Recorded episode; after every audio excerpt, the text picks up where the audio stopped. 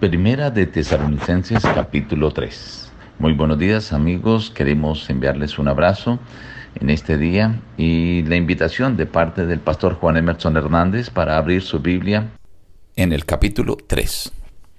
Por eso, no pudiendo soportarlo más, enviamos a Timoteo para confirmaros y exhortaros respecto de vuestra fe a fin de que nadie se inquiete por estas tribulaciones porque vosotros mismos sabéis que para esto estamos puestos. Os predecíamos que íbamos a pasar tribulaciones, y así sucedió. Por eso también yo, no pudiendo soportar más, envié para informarme de vuestra fe, pues temía que os hubiera tentado el tentador y que vuestro trabajo hubiera resultado en vano. Pero cuando Timoteo regresó y nos dio buenas noticias de vuestra fe y amor, en medio de toda nuestra necesidad y aflicción fuimos consolados al saber de vuestra fe, sabiendo que estáis firmes en el Señor.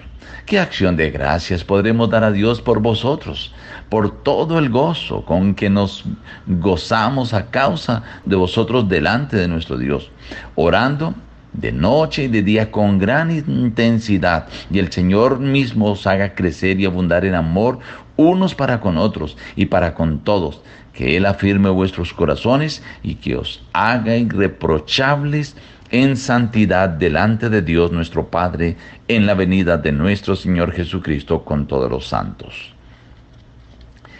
En este capítulo el apóstol Pablo manifiesta su interés, su preocupación por saber que los fieles, los hermanos de Tesalónica pudieran estar firmes en la fe, porque él sabía que el enemigo iba a enviar tribulaciones.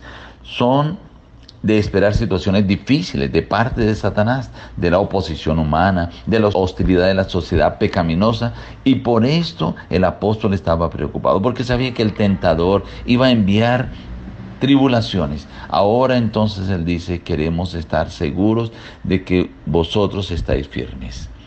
Y en esa firmeza dice, estamos orando.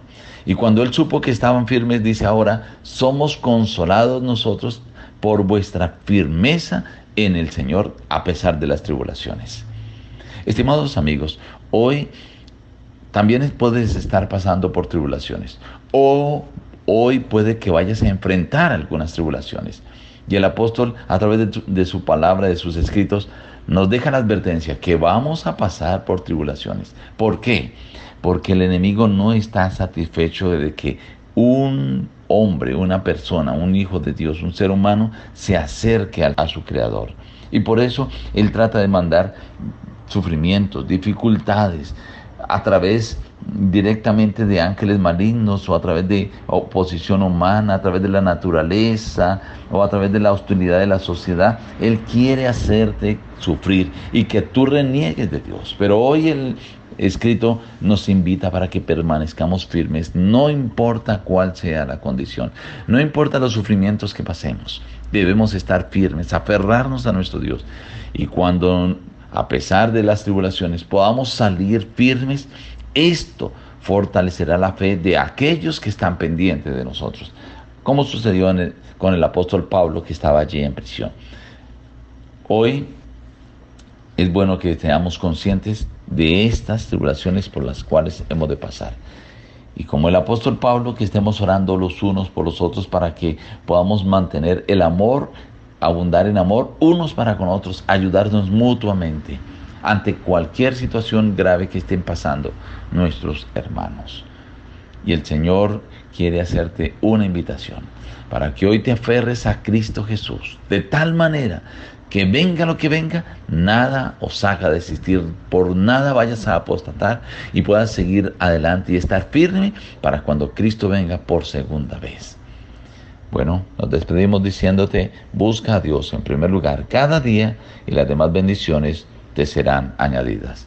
Que Dios te bendiga.